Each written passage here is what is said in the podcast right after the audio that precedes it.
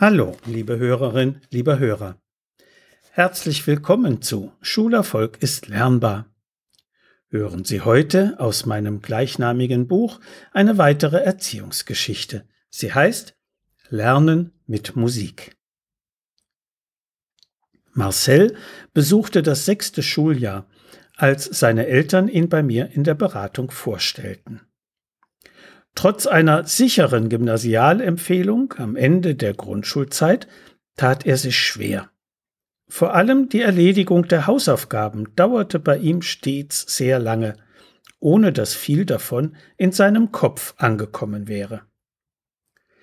Es war zwar nicht die einzige Maßnahme, die Marcel auf meine Empfehlung hin ausprobierte, aber sie brachte ganz rasch enorme Fortschritte, nämlich Hausaufgaben mit Hintergrundmusik. Seither legte er meistens seine Lieblings-CD mit Musical-Melodien auf, arbeitete zügiger, oft unter lautem Mitsingen und konnte sogar seine Vokabeln besser behalten. Was hatte die Musik mit Marcel gemacht? Einen ganz praktischen Effekt erzählte er mir gleich in der nächsten Sitzung. Jetzt höre ich die anderen Kinder nicht mehr, die schon draußen rumkicken, wenn ich noch Hausaufgaben machen muss. Die Musik kann also Störgeräusche überdecken, die ansonsten ablenkend wirken.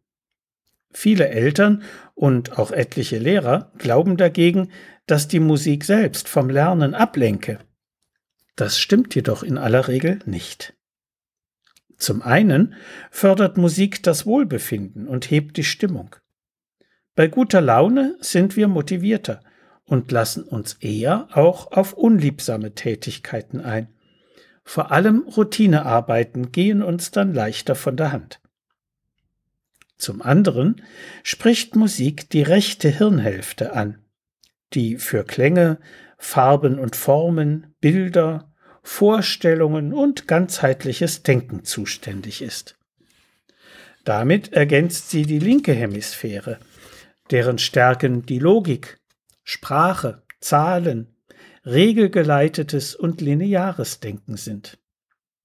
Erst im Zusammenwirken beider Hemisphären kann das menschliche Gehirn seine volle Leistungsfähigkeit entfalten.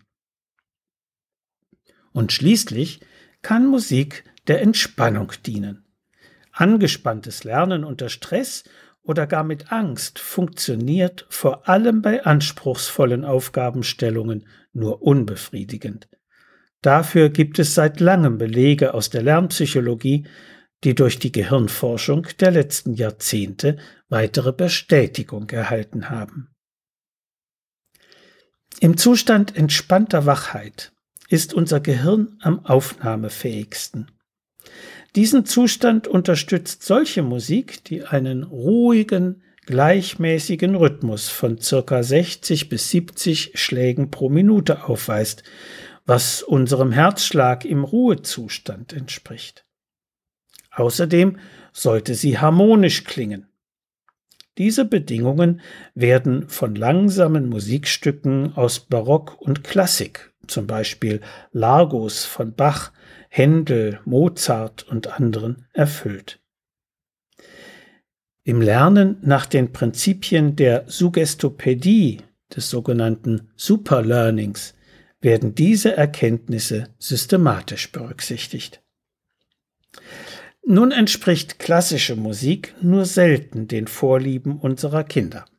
Auch Marcel ist eher ein Außenseiter unter den Zwölfjährigen mit seinem Faible für Musical-Melodien. Doch die moderne Musikindustrie bietet genügend Alternativen. Spezielle Entspannungsmusik gibt es im Internet und in den CD-Läden zuhauf.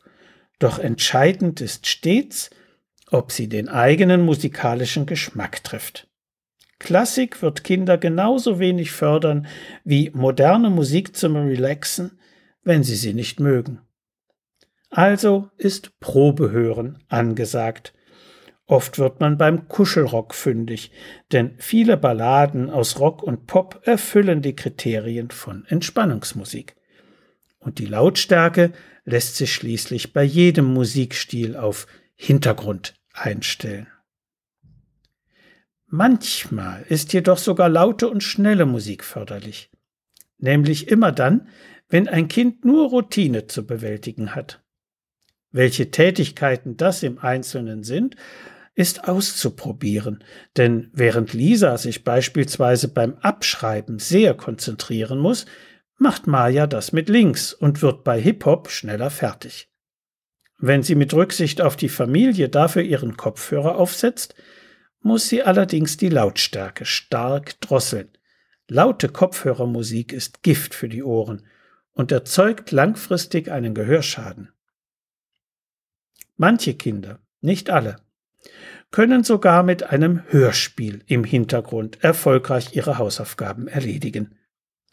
Wenn Sie sie nämlich eigentlich auswendig kennen und gar nicht wirklich hinhören, wirken die drei Fragezeichen oder der kleine Vampir einfach nur positiv auf die Arbeitsatmosphäre und das Wohlbefinden.